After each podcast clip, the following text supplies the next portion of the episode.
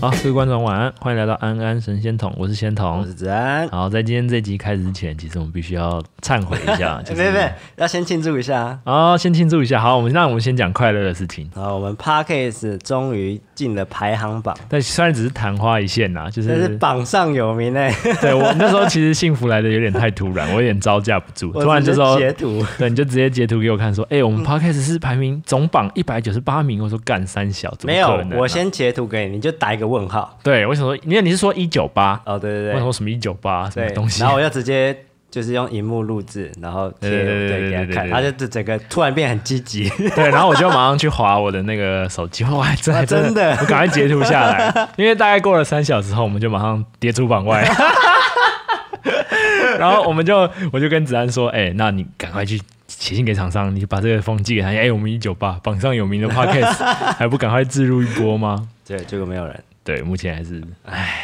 不过没关系啊。好，那我们开心的事讲完了，我们来讲点难过的事情。好你移一对，我们下前面在大概前三集的时候，我们其实有很热烈的讨论街头艺人这一块。嗯，然后那时候对于登记制这块，其实我们好像做的功课有点不足啦。嗯为什么会这样说？是因为我把我们那几集贴给了几个我身边的朋友听，所以他们其实本身并不是熟悉街头艺人这块，或者是并不热衷这块啦。他听听就给我一个结论说：“哎、我觉得你们的讲法好像有一点偏颇。”我说：“哎、为什么你会这样讲？”他说：“哦，因为你们，我觉得你们的出发点就是感觉就是站在街头艺人，对对对，这啊块去看这个世 界。然后他的这块话就给我一个蛮大的启发啦，所以我后来就花了时间好好去嗯理解一下认真做一下功课。我发现我今天必须要把我们脸打得非常肿，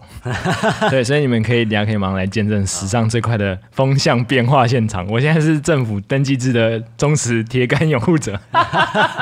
好，大家忍耐一下，应该是最后一集了，啊就是我们赶快花个十到十五分钟把这个话题做一个 ending 啊。 OK OK，所以街头艺人其实起源于欧洲的大概嗯十四世纪那时候啦，那时候有个东西叫做吟游诗人，这算是欧洲街头艺人的最早的开哦创。所以那时候就是大概起源就是来自于这样，然后后来一部分的街头乐人。就是会受宫廷的聘雇，他变成了宫廷乐师，所以你会发现贵他族太无聊吧？对，可以这样讲。可是你会发现，其实从吟游诗人到宫廷乐师，其实是有一段身份上的落差。嗯，所以街头这一块，其实在那时候是一个很重要的跳板。哦，因为我以为你要说很落魄，对，也是也是代表很落魄，因为这样身份地位就会出来了嘛，就是嗯街头艺人这一块就是是更要封。建制度吧？对对对，那时候是受嗯教廷嘛，就是嗯他们都是受控于这些宗教东西，所以其实很多想要向往那些上流生活的人，他可能会因为吟游乐人这个身份，然后变成宫廷乐师，身份上的一个很重完要全的不一样。转变。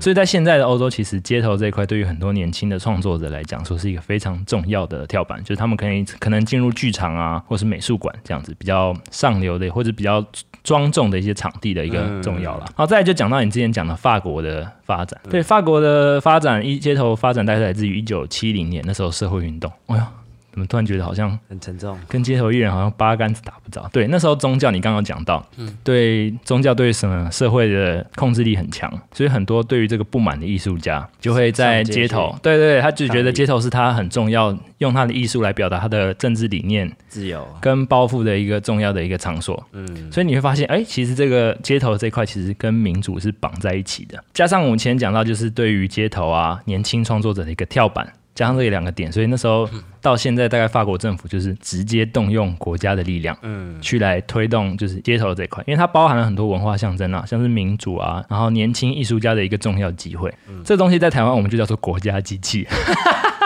国家机器，啊你不知道国家机器？我不知道啊，你你不看新闻吗？我就是不看啊，有时候新闻都假的有。些某些某些某些在野党就会靠背说啊，你这动用国家机器藏我不当党党产这种东西啊，没有，我我们很少在看政治新啊闻。难怪我我我我自认为放了一个不错梗，没有受到共鸣，让我有点失望。对，所以他们就是动用国家的力量去推动这一块东西。然后到现在，他们总共有九个街头艺术发展的东西是国家级的，你就想象他们总共有九个国家音乐厅都在积极的推动街头文化。嗯，对，所以包含你之前参加的那个亚维农艺术节啊，也是其中一个。对，它也是其中一个，就是由政府主导的一个街头艺术艺节术节。啊它其实很酷，它总共有分 in 跟 off。你那时候知道这件事情 ？吗不知道，我就跟人家傻傻的走。啊因为我那时候查完这个，我想说，干，你怎样？你怎么都没讲这个东西？所谓的 in 就是他们由政府主导，然后邀请很多，比如说我们台湾的云门舞集啊，这种 很呃，知名的，非常知名的艺术性艺术指标对艺术性指标来进入他们的街头艺术村来表演。就提高他们的水平。对，，这叫做 in，就是他们会有一些那我就是傲啊，对对，你是 off 不是哦 out。off 就是像是就是你们这种就是可能比较是真的是街头艺术类型的，嗯，去报名来参加，所以它就是一个文化文化节嘛，所以整个城市都会是大概可能为期一周吧，那时候你是一周吗？哎，没有没有，一一整个月，一整个月嘛，都会有很多大量艺术家的对艺文对对表演，所以其实这很重要的，就是我刚刚前面有讲到，对对于年轻的创作者来讲，就是 in 跟 off 的差别，就是很多人都是去看表演，所以他看完 in 可能会去看 off，哦，所以就间接的帮很多这些年轻的艺术家增加了就增加很多机会对曝光的机会。对，所以我刚刚好像讲到就是。要怎么样让这个比较有画面给观众知道？就假设今天我们把西门町封城，然后办了一个西门町文化街头艺术节，然后我们请云门舞集啊、台北爱乐啊，在中山堂 Legacy Mini 河岸留言表演，这就是我们的印。啊，然后我们把整个城市红楼啊门口做一些大环，嗯林子安奇幻小提琴 这种东西做一个 off，啊，然后或者是像是曾宇谦可以来这边跟你做一些跨界合作，嗯，对，然后在街头就是擦撞出一些不同的火花，嗯，这样子整个、就是、大家就会觉得这边是一个很有文化气息，对对对对对对，因为大家都会来这边就是体验这个朝圣街一头下的文化，啊，对对对对，其所实以台湾也可以这样做啊，对对对，所以我觉得就是我错了， 他们其实是有一个很重要的一些理念在里面啊，所以回归到台湾的街头艺人审查制度，其实我刚前面有讲到，就是民主这一块啊。街头这个东西，假设是有一个理念是说要让人去发挥他对于政治的抱负，其实他不应该被一些评审限制住，就等于说你在用国家的力量去压迫这些演出者。嗯，其实某种程度上，如果这样讲是不对啦，街头应该是大家的。对，是大家对，所以应该审查制，我觉得他改的方向是往这个这个方向上迈进啊。但是为什么你知道为什么要有证照这件事情吗？嗯，你说就是因为太乱了，对，因因为因为太自由，所以就变成无法控管，然后就会有很多事情纠纷，然后很多店家就会抗议啊，或是呃路人啊会抗议啊，对，那这时候报到国家机关那边，他们就会觉得很头痛，对嗯所以他们就是做了一个制度，街头有人证照，因为因为因为有证照，我们就必须要遵守嘛，所以对对对对对，因为对因为我们没有遵守，我们就被扣点了、扣点只要到一定的点数，我们证照就没了。对没错，们是所以不现在能其实登记制并没有冲突啦，因为他们其实因为也是你们这些如果信用不良的演出者的话，嗯登记制其实也可以某种程度上也可以把这些人去做一个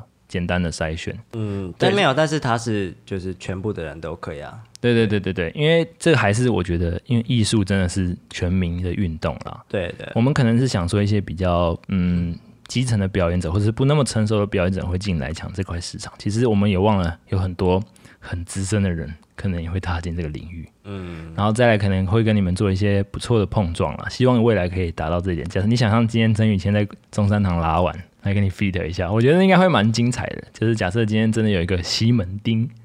街头艺术文化节，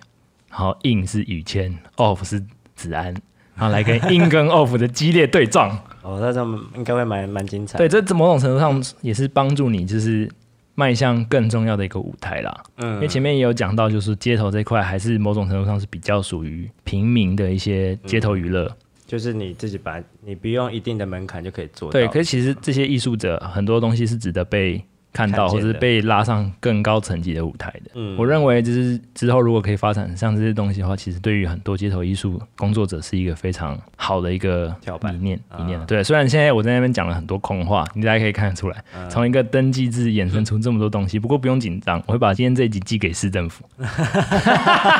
不过我相信他们应该有很多人是想要往这块的迈进啊，所以我们可能就尽好我们的本分，就是监督好政府，让他不要走偏，然后让我们可以把营造出一个更好的街头环境。嗯，对，花花十分钟来跟各位观众分享一下，顺便忏悔啦，就是我们真的是做不够功课啦。那身为我们的 off 第一把交椅，对啊，你把柯影放 哪你？想硬吗？我们今天只有我们两个啊，我们不用管他啦。可以可以可以，那那、你有什么？你觉得硬怎么样？硬跟 off 我觉得因为我本来就是硬的人啊，啊、对，我是硬，然后可是没有没有到硬的 top 啊。对啊，就所以所以想从从那个 off 开始做啊，对对对对对。对啊，先到 off the top，然后再再跳到硬，这样感觉比较有影响力吧。，对，所以我觉得其实应我把该 off 的资源带到硬里面，对，然后让硬的人也带一些东西到 off，对这样子才会是一个健康的一个艺术的生态啦。对啊，所以其实我我真的蛮期待就是硬跟 off 的碰撞、欸，所以 我像是所以我明天对啊，我明年就是干？嘛？ 你明天要去哪没有，我明年就想要回归硬啊。啊？对啊，这就是我对的计划这。就是过程啦。对，对啊所以对其啊实。我觉得登记制这块如果发展的好，其实是有助于你回到硬的，嗯，没有、啊，觉得啦不管他有没有好，我都会回到因为英。你比较你比较强硬啊，你不想要靠这个。可是有些人的确是需要机会的嘛。 对啦，对啦，对啊，对啊，对啊。嗯，然后等你到了硬以后，可能再过十年，你也会有机会回到 off。 哎、你现在对唱衰我吗？ 没有没有没有，我的意思是说，你可能到一些比较真的很资深的音乐人的角度，就是你可啊能已经很少到街头了，你都演国家音乐音乐厅厅，然后卫武营这种，啊，歌剧院，然后你突然回到 off，那会是非常一个一不一样的感觉。啊会有一个很感，我相信你的观众应该会很感动啦。但是我就算回到硬，我还是会不忘初衷啊，这大概是我们今天花一点时间来把，解让我释的们地方。对，让我们把这个街头这一块做一个比较好的 ending 啊。啊嗯，好，那今天的主题我们讲硬，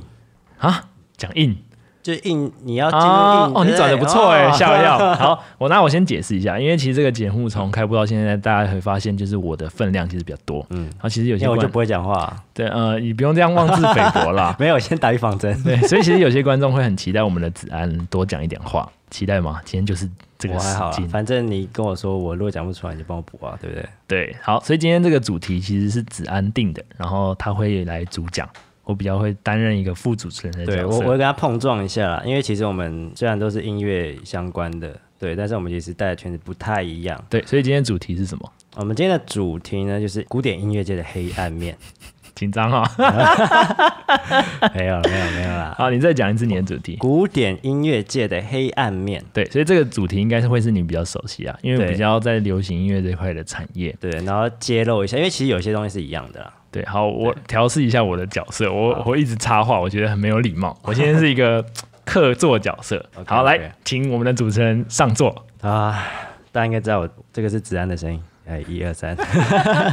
好了，我先简单介绍一下我自己的背景，就是我从小大概六岁的时候，那时候开始拉小提琴，那应该说被父母逼着练小提琴啊，因为妈妈是音乐老师，所以她就是希望自己的儿子是一个可以靠音乐有一技之长的人，对，可以靠音乐吃饭，对，至少不会饿死。所以呢，我就这样一路从六岁开始学琴，然后就一路的音乐班啊，从国小、国中、高中、大学，就是音乐到音乐系毕业。这座教有点长哦，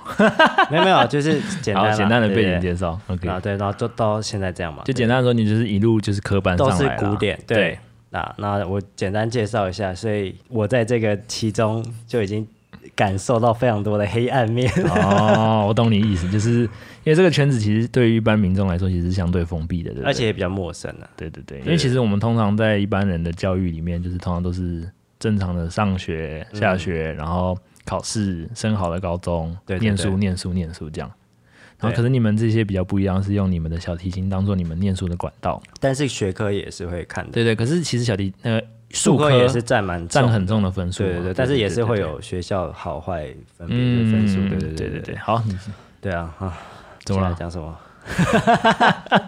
黄神哦，对了，好，那我我讲一下，就是我从小开始念音乐嘛，所以先简单讲一下，我觉得最最大的问题就是我们会有一些儒家的思想的观念，嗯，就是不要得罪老师啊，好，尊师重道，对对对对对嗯哼，对，然后像很多的就是。呃，音乐音乐相关比较严重，就是假如说你这个老师他要叫你买一把很贵的乐器，嗯哼，对，那你可能没办法就是拒绝他，因为你怕得罪老哦师，因为他讲的话可能某种程度上分量很重，没有，你怕得罪老师，你在学校成绩不好啊，或者是你升学的话，就会有一些问题嘛。哦，啊对他不对会他会弄你就对了，对是对这样对吗对对对，没错没错，就哦所以老你的意师。思是说，假设今天你跟了一个老师，他做什么，就是可能、我哦我就是举我举一个例子，嗯你就说假如我有个学弟，他跟了一个老师，那那个嗯老师就说、啊，那就上一上上一上，换刚换一个老师嘛，那这个老师就说啊，那就这把弓，就感觉你要换一把弓了，他就带一把二十万的弓，嗯啊，就你必须要买，对，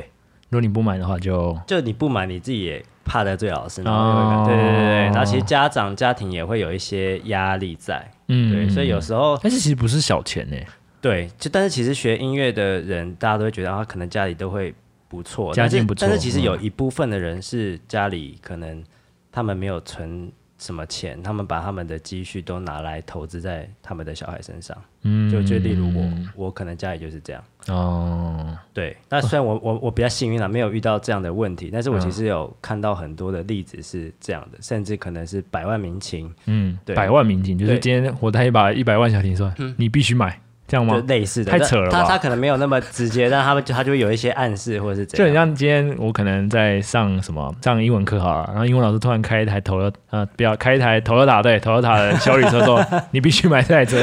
莫名其妙。莫名其妙。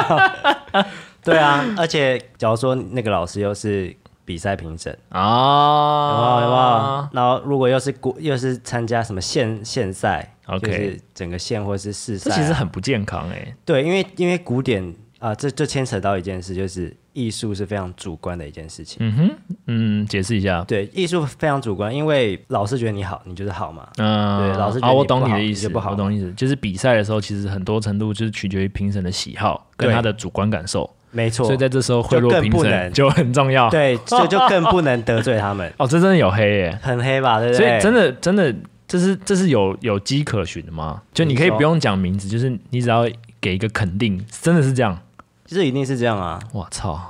好，我觉得很扯哎、好，那更黑的来了。等一下，等一下，我还没，我在回味刚刚那个你讲的那个故事，就是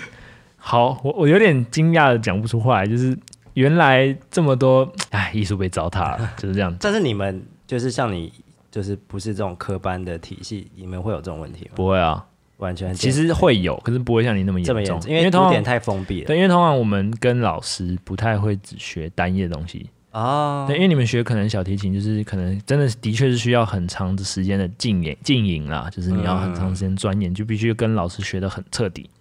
嗯可是我们可能今天学一学啊、哦，大概他学理论，他学技术，嗯他学编曲，他学什么什么什然后么。哦你们分的很细啦，对对，每个人就是都、是我们就是一个乐器一个乐器，对对，你就是跟可能跟着老师可能跟二十年，可是其实我觉得流行乐很少跟一个老师跟二十年的，他也不会就是说，哎、今天我这个喇叭很屌，一百万，你要买，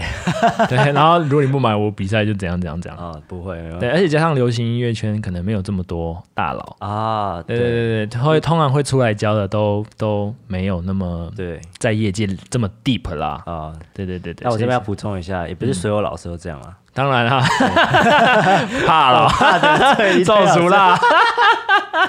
对啊，反正就是有一些人是这样，而且甚至会上新闻，其实有，但是我就不不指名没关系，大家会去查啦，啊，对反正都已经被爆出来，也没有在怕的啊。对啊，但是其实现在网络越来越盛行嘛，对所以其实有时候呃，因为乐器这这件事情很难去鉴定它到底是多少钱嘛、嗯对对对有时候你可能五十万的琴，然后老师一红台就变百万的琴，他就对赚了对一对一对一手嘛，对不对？嗯那那这件事情到现在其实会比较容易被发现，嗯，对，因为因为网络很发达嘛，对对，所以这个风气大概就是，其实我觉得这个风气大概近几年其实有变好，对不对？有变好，其实有对，变因好为你们这些从以前被剥削上来的人，应该就会对知道以后不能这样子做。但是你知道吗？古典音乐其实真的是赚不到什么钱，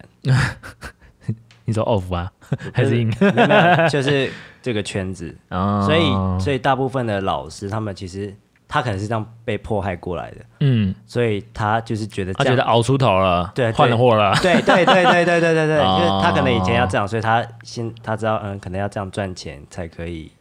嗯，你懂 OK，我懂你意思，，就是他就是这样子，以前被赚钱，他是觉当然觉得他对现对对在到这这是个理所当年然，纪对哦，，但其实这也算是一个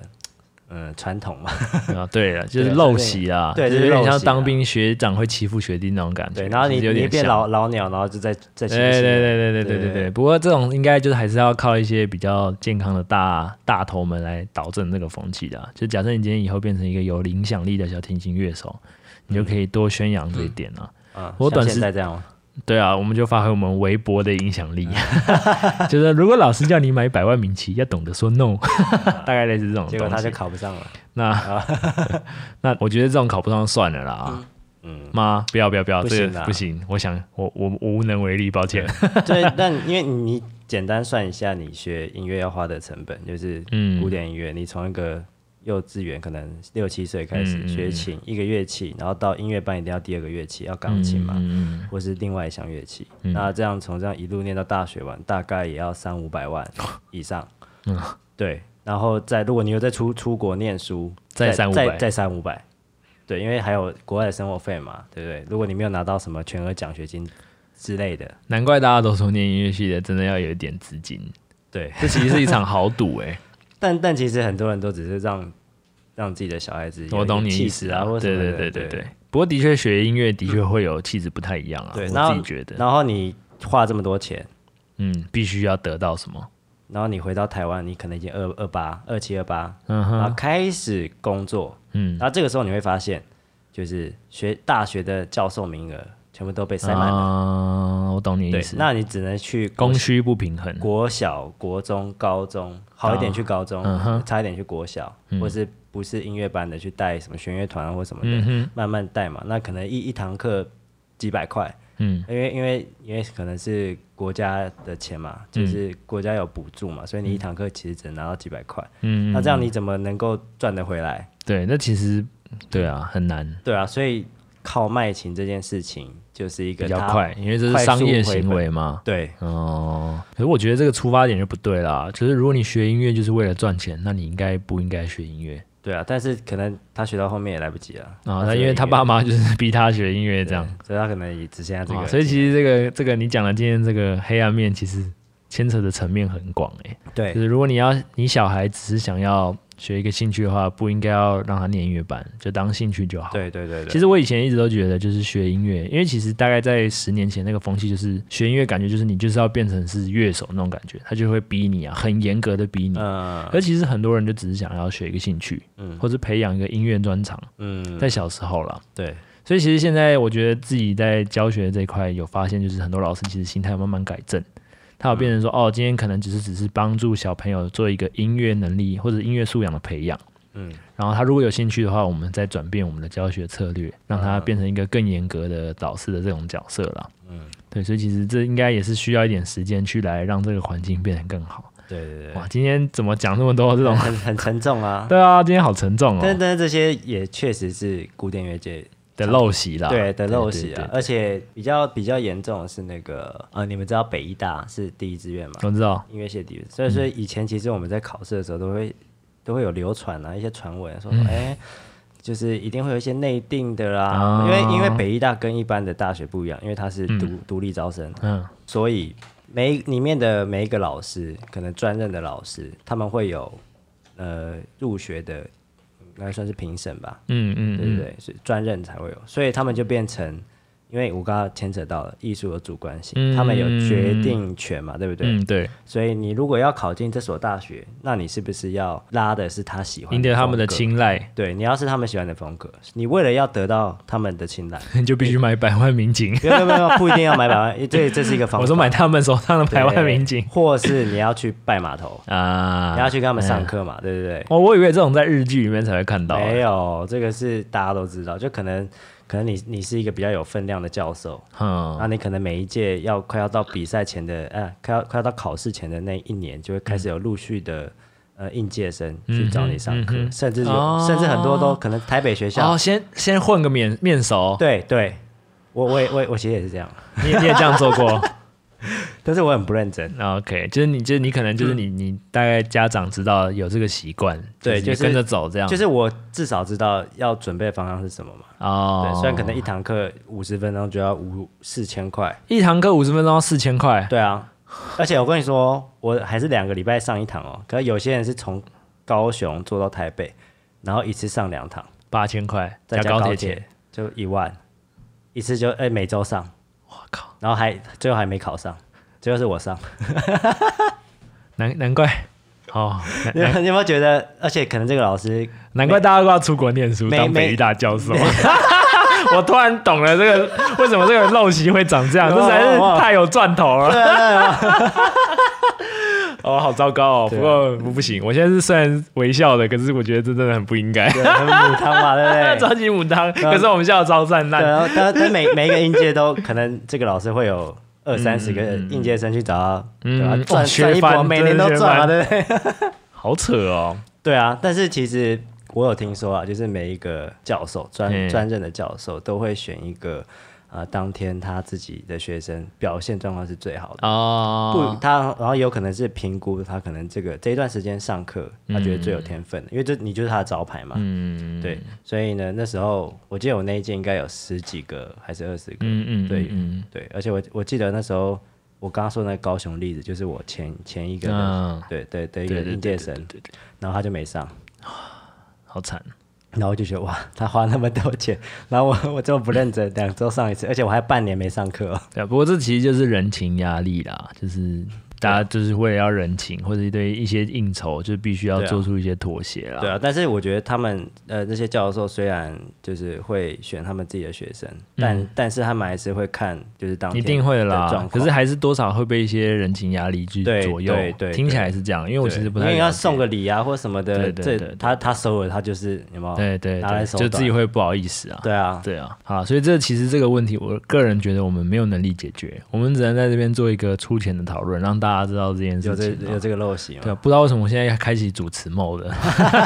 因为我没话 讲了 对对对，反正我还是做一个这个话题的， ，ending 也不是 ending 啦，就是结论。就是一个结果。我自己的想法就是这个问题是牵扯到其实太广了，这也牵扯到一些华人的一些很不好的习惯，就是想靠关系走后嗯门这些比较中华文化里面不好的一些就跟你区一块样啊。什么意 思？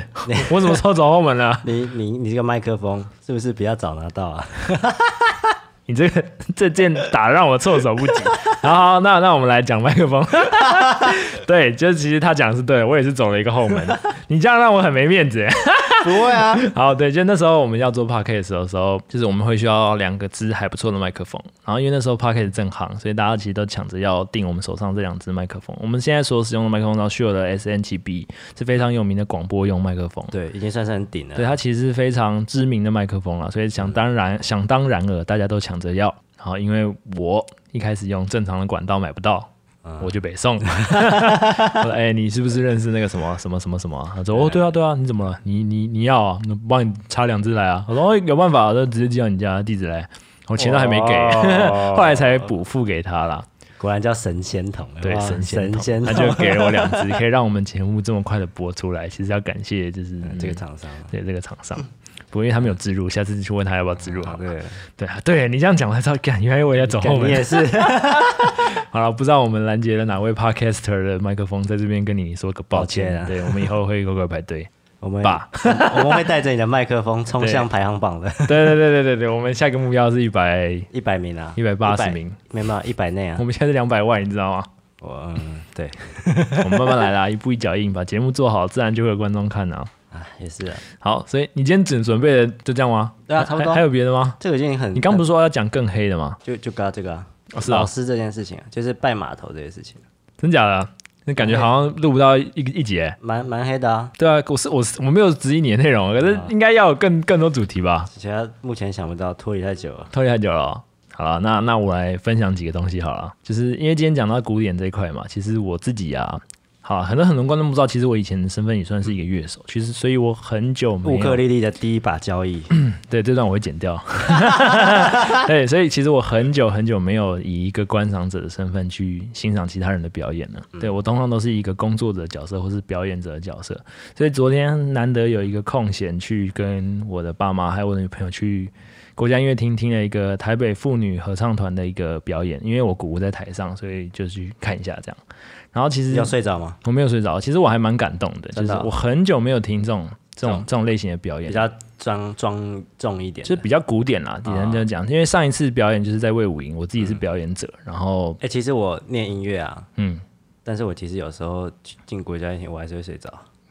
当你这个曲子是你不熟的时候，对对然后对或是它比较超出你理解范围，你就对你就会开始觉得无聊，对无法理解，我知道你你就开意始思想睡觉。对我所知以道这你意这思这无法怪观众进音乐厅会想睡觉，因为就连音乐人本身也会想睡觉。对，所以其实你要找一些看头跟看点啦。所以我现在要讲就是，我昨天听完那音乐会，我得到了几个结论。我直接先讲结论哈，第冷一个气很冷，没有，第一个是我觉得台湾的观众有待教育，这是第一个。好，第二个结论就是有很多很很好的表演或者很好的艺术都是在非常有限的情况下去创造出来的。好，第三个就是台湾的母语其实我觉得推广得还不够。你会觉得很奇怪，就是明明听一个合唱团，怎么可以得出这三个结论？好，第一个结论就是台湾的观众有待教育嘛，就是其实最第一个是乱拍手，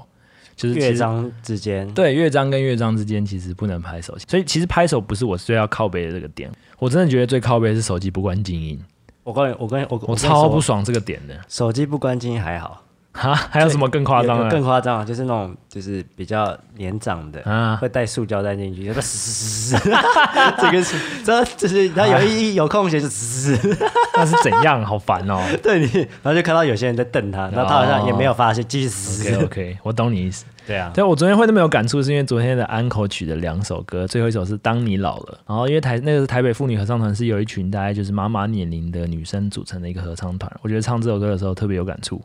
然后最后一首歌是唱给你听，噔噔噔，靠腰，噔噔噔，超大声，噔噔噔噔，然后就是赖的那个声音，那个氛围都没有，我觉得毁了整个下半场，我超不爽的。就人家辛辛苦苦的准备，大概可能一年，然后好不容易啊把啊词背好，什么干嘛干嘛的，等等等，他就被你这个噔噔噔毁了。 就那个情绪真的我就会，快笑了，我如果在现场我会笑 出来，真的会笑出来的，真的会会不爽，会有情绪啦。我就觉得，所以其实还是有很多观众这素种质。对观众素质是有待加强。这又跟这可以牵扯到一件事情，嗯，你要补充就是你票就是卖不好啊，啊，我懂所以你意你就思要。塞亲友进来。对对哦，对对对，你这个论点是没错的，觉得是当啊当天的台下的确是很多对啊，所以以有些人可能只是为了面呃捧场，捧，对对他捧其实是并没有跟听这个的对对习对惯对对哦所以就会有这种素质的问题。对对对。不过我觉得，如果大家就是在以前的音乐课教育，就是都灌输一些这些基本常识的话，我相信应该会好很多嗯啦。因为我们以前的音乐课都被拿来塞国音数了啦。对啦，对啦，对啊，对啊，所以其实又是一我我我也个没有直笛课，我没有学过直笛，你没学过子弟课， 完全没有。你学直立，我是觉得有点奇怪啊。 因为我们的，因为我们就有很多什么奇奇怪怪的啊课乐理啊等等等，对的啊。 OK，好啦那我再补充第二点。第二个点刚刚讲到是，呃，母语，台湾的母语就是台语跟客语啊，这些这是第三点没关系，我先讲第二点，因为这个比较重要。背一点，我想要一个 happy ending 这样。 OK，，对，这这就是因为他前面上半场讲的全部是英文，唱的全部是英文，嗯然后下半场主要是以台语跟客语为主，然后我反而比较听得懂上半场， 哦，对我反而反而比较了解他还们。是其实你本来就听不太懂可是我就是台语，我其实某种程度上应该代表了很多都市小孩，我自己觉得。嗯你听得懂台语吗？听得懂。一点点，我是宜兰很宜溜兰人诶，很溜吗？我听得懂，但你是不会讲，讲没有很很顺，对吗？要想。哦，那客语也是啊。可是英文对你，我完全不我行反而觉得英文比我的英文会比台语跟客语好。啊、因为你接触比较多吧。对对对，可是我就会觉得，嗯，怎么会突然有这种感觉？就是哦，可是如果你一直讲台语，其实很台欸。你这个不行， 你这混播不是不是不是，就是我说你如果一直讲台语的话，人家会有点无，啊、有点歧视啊。这其实是应该说歧视无无法跟你沟通，因为大家的台语可能没有那么普及。对对对，没可有是其实是我们的没有母语啊。对，那这就是政策问没题。办法， 又怪政府。对啊，其实其实台湾呃，我知道有一个 YouTuber 蛮有名，我忘记叫什么了，他只是好像是一个爆米花的人，他就是发誓他这辈子再也不讲华语，就是因为他看到这个点。我不知道我忘记叫什么名字啊，之后我可能会附在链接栏，大家可以去听一下他的论述，我觉得其实蛮棒的。这是我要讲的第不二知点。道他放弃了没？好，第三个点就是，呃，是什么创作都在有限的情况下做出来的嘛。我讲一个比较直觉的，就是今天他们这首歌的声部编排是第四排是什么低音，第三排是中音，第一排是高音，然后这样唱，大概唱了两首以后，他们突然换了一个队形，左边变低，中间变中，右边变高，我觉得突然很有立体声的感觉。哦，我就觉得哇，原来可以这样玩。就他们就是用这些比较不同的他巧这思，这算是苦中作乐吗？你不要这样贬 视鄙视人家，我们要带着欣赏的角度去看这些事情啊，就觉得哇，原来合唱可以这样玩，因为他们毕竟就是只有旋律跟人声嘛，嗯，就不会有器乐这么多。他们想要用不同的音场效果对来让你觉得有变化。对，所以我但就是我会，跟你说，嗯，因为你是你有音乐意人，见是不你是？是不是你你是音乐 人， 啊，对所以你会注意到。但如果是一般人，他们根本完全不会注意到，对啊，所以我知道这就是变睡着嘛。他就会，我我我会觉得这这件事情是白费力气。可是这也跟第一点有关啊，就是观众的素养还有在提升啦。啊就是假设大家都可以在表演里面得到这些回馈，我就觉得这场是一个不错的表演那。你有给他回馈吗？我没有，我现在不是在回馈吗好？对啊，我可以寄给他们听啊，就是寄发票啊，不是这样，啊 我鼓舞在里面呢，你搞屁呀、 对啊，他们其实是一个很，我觉得很让人很有感觉的团体啊，就是毕竟一群妈妈，这也不是他们职业，愿意花时间跟心意来做一场这么盛大的表演。其实我觉得就跟前面讲的一样，有时候兴趣不一定要当职业，陶冶一下自己的心身心灵，其实是一个不错的选择。对，就在第一集，如果有兴趣的话，可以到第一集哎呦， EP 接的 one 不错哦。对，